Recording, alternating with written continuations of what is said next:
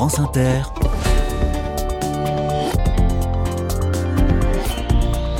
Dorothée Barba. Bonjour à toutes, bonjour à tous. Le Calvados ne m'a pas déçu? Ce fut une semaine riche en initiatives réjouissantes et on termine aujourd'hui la tournée des carnets dans ce département de Normandie avec deux projets originaux qui méritent la lumière une association basée à Vire qui sauvegarde un patrimoine précieux et très peu valorisé, les chansons et les histoires qui se transmettaient de génération en génération et qui ont tendance à se perdre. Cet assaut va à la rencontre de ceux et celles qui détiennent ce savoir populaire et les enregistre avec un micro. Ensuite, il y a tout un travail pour transmettre et pour faire vivre cette matière orale. On en parle dans un instant. Mais d'abord des pailles. Une étude scientifique dévoilée cette semaine a, révélé que les pailles en papier alternatives au plastique n'étaient pas la panacée. Pour les rendre imperméables, en effet, les industriels utilisent des produits chimiques, les PFAS, aussi appelés polluants éternels. Alors certes, on peut aussi se passer de paille, c'est même très facile, mais pour ceux et celles qui y tiennent, eh bien voici une autre alternative, des pailles en paille, de la paille de seigle bio. Un agriculteur installé à If, tout près de Caen, propose ces pailles sans aucun pesticide ni engrais, sans aucun traitement après récolte. Soyez les bienvenus. Carnet de campagne, le journal des solutions. Jean-Sébastien Schils, bonjour. Oui, bonjour Barbara. Moi, c'est Dorothée, enchantée. Oh, pardon. On me le fait tout le temps, ne vous inquiétez pas. Vous êtes agriculteur, Jean-Sébastien, installé avec votre femme Marine.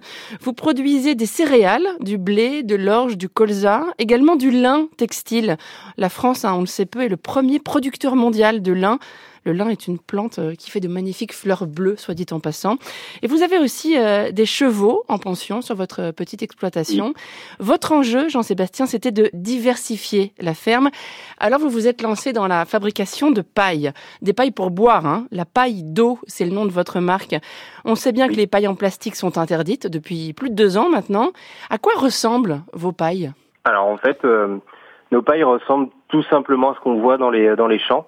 C'est-à-dire que c'est la, tige euh, du seigle ou du blé plus communément, mais nous on utilise le seigle euh, pour pouvoir faire des pailles. Mm. Donc c'est euh, des tiges qui sont directement coupées dans les parcelles. Et ensuite nous on travaille avec un ESAT, donc des travailleurs en situation de handicap, qui nous les découpe, on les nettoie et on les expédie. Il n'y a aucune transformation. Mm. Vous dites qu'il n'y a aucune transformation, donc c'est pas la peine de, creuser dans la tige. Hein. La tige du seigle est, déjà creuse. Oui, bien sûr, la tige est, déjà creuse. En fait, c'est le passage de l'épi euh, au printemps quand l'épi monte, il monte dans la tige et il fait euh, une sorte de cavité dans la tige. Il y a juste des endroits où il y a des nœuds, euh, donc ça c'est voilà, c'est physiologique, c'est les céréales qui sont conçues comme ça. Donc nous, en fait, on vient couper les nœuds et entre chaque nœud, ça nous fait une section et qui nous donne une paille. C'est pas facile à calibrer, j'imagine, puisque c'est un produit vivant. Oui, mm. alors oui, oui. En la, plus grosse des difficultés, c'est d'avoir un calibre euh, suffisant. Donc euh, nous, on, on garantit 3 mm euh, minimum intérieur de la paille pour avoir des pailles voilà standards. Aujourd'hui, on peut monter jusqu'à 4, 5 mm. Ça, ça dépend de la nature, ça dépend de l'espèce, ça dépend de la variété qu'on utilise. Donc après à calibrer, c'est vrai que c'est difficile parce que on a une feuille à retirer, on a les nœuds qui sont pas toujours au même endroit. Et donc oui, c'est là la difficulté et c'est pour ça qu'on est resté très artisanal dans la façon de découper nos pailles. Bon, d'aucuns euh, vous diraient que vous n'avez rien inventé. Hein. C'est ancestral de, de boire dans un verre avec une paille en paille. Oh, oui, bien sûr. Euh, en fait, euh, on a des gens qui nous ont appelés, entre autres une personne d'un certain âge, qui nous a appelé, qui nous a dit bah, moi, mes parents, dans les années 50-60, avaient, avaient, créé une entreprise de, de, de paille à boire en seigle. Et ils nous avaient dit que ça existait déjà et que ça s'était perdu parce que le plastique était arrivé. Et de toute façon, moi, mes grands-parents le faisaient déjà en fait euh, euh à l'époque, dans les années 70-80. Ils découpaient des pailles dans les parcelles euh, pour que les petits enfants euh, boivent euh, directement avec leur paille dans les dans les parcelles au moment des moissons. Quoi. Et alors, qu'est-ce que ça donne de boire un cocktail ou, ou une grenadine avec une paille en, en paille de seigle? Est-ce qu'elle devient pas toute flagada dans le verre? Alors non, pas du tout. Justement, l'avantage du seigle, c'est ça, euh, c'est que c'est très résistant, ça donne pas de goût euh, à, la, à la boisson, euh, que ce soit une boisson chaude ou une boisson froide. ça ne ramollit pas comme on peut avoir avec les pailles en carton. Vous pouvez la laisser plusieurs heures dans l'eau, elle ne elle ne bougera pas et on peut même les réutiliser les nôtres. Donc on peut les passer au lave-vaisselle ou les laver à la main. Et le gros avantage, c'est que si elles sont un peu ébréchées au bout de la paille, vous pouvez la couper avec un ciseau Mhm. et comme ça vous lui donnez une seconde vie. Ou alors une fois vraiment qu'elle est elle est cassée, eh ben vous pouvez la mettre dans votre composteur. C'est entièrement biodégradable, c'est que du produit naturel. D'accord, et ça retourne à la terre. Exactement. Combien d'exploitations agricoles, à votre connaissance, se sont lancées en France euh, dans les pailles comme vous? Il y en a eu beaucoup qui sont lancés. Euh, il y en a eu beaucoup qui sont lancés à, avec euh, de très gros investissements dans des machines de découpe euh, automatiques euh, de façon industrielle. Et on voit aujourd'hui qu'au bout de 2-3 ans, euh, la façon industrielle ne fonctionne pas parce que comme on a dit tout à l'heure, on est sur un produit naturel Mm. qui change tous les ans. La, la, la paille n'est pas la même euh, en fonction de, des années puisque on la sème à l'automne et on la récolte l'été. Donc euh, en fonction de, de, de l'eau, de la température, euh, du climat, etc., euh, les pailles changent. Et ça, les machines ne sont pas capables de comprendre ça. Donc, euh, vous voyez, là dernièrement, j'ai deux, deux connaissances qui faisaient euh, des pailles comme nous euh, en France, qui ont liquidé leur boîte et qui ont arrêté. Tous ceux qui sont encore là, c'est ceux qui sont de façon artisanale. Et donc, du coup, on doit être, allez, moins d'une dizaine en France à en faire. La diversification, pour vous, Jean-Sébastien, c'était un- une question de survie pour l'exploitation? Oui, oui, ça, ça, oui, oui, ça permettait de, de pouvoir euh, mieux vivre de notre métier. Le principal objectif, en fait, c'était que ma femme arrête de travailler à l'extérieur et qu'elle vienne sur l'exploitation pour qu'on puisse travailler ensemble. Ça a toujours été notre objectif.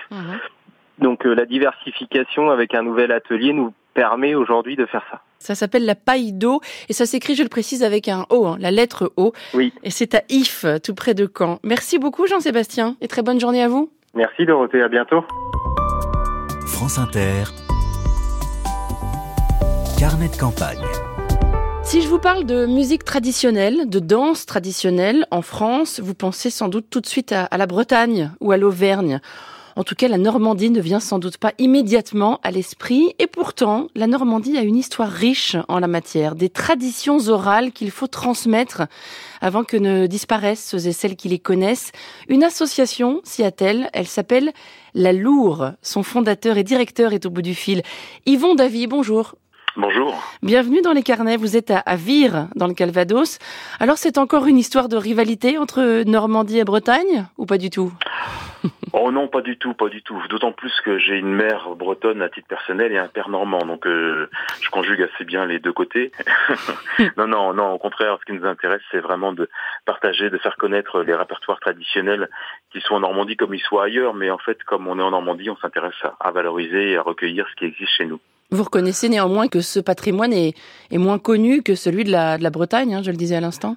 Ah oui, c'est clair, parce qu'en fait, euh, il y a eu beaucoup plus d'initiatives en Bretagne pour euh, justement le, le- valoriser toutes ces musiques et les transmettre et les pratiquer qu'en Normandie. Donc, euh, en Normandie, ça a besoin d'être un petit peu plus mis en évidence, mais on s'y emploie. Alors pourquoi ce nom pour votre association, La Loure Qu'est-ce que c'est, La Loure Alors, c'est un nom qui a désigné anciennement la cornemuse. Alors, on parle d'un temps que les moins de 20 ans ne peuvent pas connaître parce que c'est c'est un nom qui était utilisé au 18e, au 19e siècle.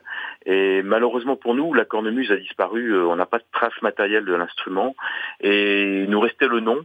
Et ça nous semblait plus intéressant pour euh, représenter ce qu'on fait plutôt que donner un nom avec un acronyme, par exemple, comme ça se fait beaucoup, mais qui n'est pas très très poétique en tout cas. Donc c'est un instrument dont on n'a aucune trace. C'est un peu fascinant. Bah, c'est une cornemuse. C'est Ouais. une cornemuse, mais euh, voilà, c'est tout ce qu'on sait. On a, on sait pas trop à quoi elle ressemble. Hum. Alors comment procédez-vous concrètement, euh, Yvon, pour euh, sauvegarder ce patrimoine oral? Et ben en fait, notre action, elle consiste déjà en- dans un élément essentiel qui est la collecte. C'est-à-dire qu'on va aller frapper à la porte des gens euh, plutôt âgés, on va pas se mentir, hein, qui sont encore euh, dépositaires des, des chansons, des musiques ou des récits de tradition orale. Et donc on va rencontrer ces personnes euh, bah, chez elles, par le bouche à oreille. On nous indique souvent, bah, allez voir telle dame, tel monsieur à tel endroit, et on enregistre.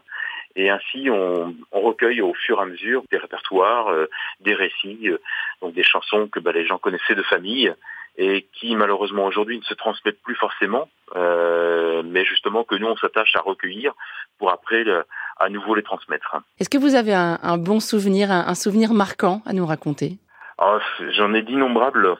Par exemple, une dame très modeste euh, qui s'appelle Marthe Védis, euh, dans le sud du département de l'Orne, une petite commune qui s'appelle COC. Et on m'avait dit qu'elle chantait.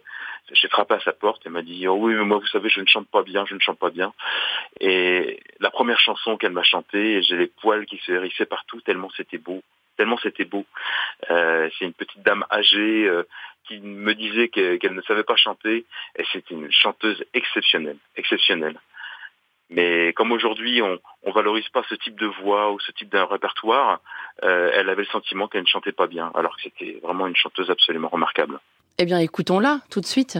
Dès que nous fûmes en pleine mer, tout proche de l'Angleterre, j'y vois tous ces Anglais et tous ces petits bedouins qui marchent tous bon train. C'est là que je ne sais plus trop. Moi, j'ai mis courage, mais j'ai mis ça. Courage, courage, nous en aurons la fin. Les trous de mémoire, Yvon, ça donne aussi du charme hein, à cette démarche. Ah bah oui, ces personnes doivent se remémorer des chansons qu'elles n'ont pas chantées parfois depuis plus de 50 ans et euh, qu'elles ont chantées étant jeunes dans le contexte de, leur famille. Mais c'est vrai que bah voilà, on essaie de se souvenir, c'est pas si évident. La radio, la télévision qui se sont diffusées au fur et à mesure du XXe siècle de, un peu partout en France, dans les campagnes, ont fait que bah, ces chansons qui étaient transmises de bouche à oreille n'ont plus de, bah, d'occasion de, de, se transmettre parce qu'on avait des, de nouveaux médias qui étaient disponibles et qui permettaient de se distraire. Mmh. Ce que vous dites aussi, c'est que auparavant, on se fabriquait soi-même ses propres loisirs finalement. Eh ben oui, parce qu'on n'a pas d'autre choix. Si on veut se distraire, si on veut s'amuser, eh ben on est obligé de chanter soi-même ou d'avoir recours, par exemple, aux musiciens qui habitent à côté. Mais ça veut dire qu'il faut qu'il y ait un musicien. Donc lui a appris auprès d'autres gens, souvent plus âgés, qui lui ont transmis le répertoire, euh, les techniques instrumentales, et on a appris comme ça sur le, par le bouche à oreille, euh, sur le tas, à la routine, comme disent les anciens.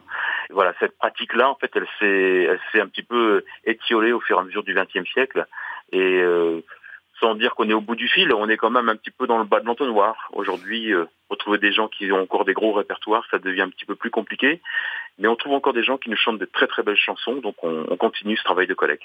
Si on veut mettre une étiquette sur votre activité, ça s'appelle de l'ethnomusicologie, c'est ça? Oui, alors ça c'est le terme scientifique. Nous on fait de la collecte de terrain, c'est-à-dire que on a une démarche qu'on essaie d'avoir la plus rigoureuse possible, mais à côté de ça, ça nous intéresse aussi énormément de jouer ces répertoires. Donc on n'est pas seulement observateur ou, ou, chercheur, on est aussi des praticiens et aussi des musiciens et, et, des chanteurs. Voilà, vous organisez des balles, des randonnées chantées, j'adore l'idée, euh, des veillées également, et la Loure prévoit un, un festival début octobre, je crois. Oui, tout à fait. Il a lieu tous les deux ans à Vire, euh, donc dans le Cavados, Vire Normandie, on dit maintenant. C'est une fête qui s'appelle la fête du sirop, qui se déroule autour de la fabrication d'une ancienne confiture qui était connue en tout le bocage ici, qu'on appelle le sirop. Euh, une confiture qui cuit pendant plus de 24 heures, euh, une confiture de pommes bien sûr, on est en Normandie, et c'est du jus euh, de pommes à cidre dans lequel on rajoute des quartiers de pommes douces, et ça réduit sans sucre ajouté. Donc ça réduit, ça réduit, ça réduit. Donc c'est très long à cuire. Il ne faut pas que ça accroche au fond, donc il faut touiller ça en permanence. Et autour, on développe toute une programmation avec des concerts, des balles, euh, un bal pour les enfants, une joute chantée, randonnée chantée, enfin plein de choses. Et à chaque fois, on invite des musiciens aussi d'autres régions, donc des groupes euh, de musique traditionnelle en provenance. Alors cette année, beaucoup du Limousin qui sont nos invités, et puis aussi des groupes de musique traditionnelle de Normandie. Euh, voilà. Les recettes de cuisine sont aussi du patrimoine qui se transmet, Yvan. Absolument, et on les recueille également quand on a l'occasion. La fête du sirop, c'est donc du 11 au 15 octobre à Vire, qui s'appelle en effet désormais Vire Normandie, puisque plusieurs communes ont été regroupées. Un grand merci, Yvan Davy, directeur de la Loure. Très bonne journée à vous.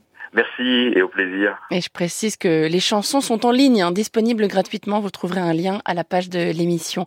Merci à Sophie Hoffman qui prépare les carnets de campagne ainsi qu'à Tiffany Battistel à la technique.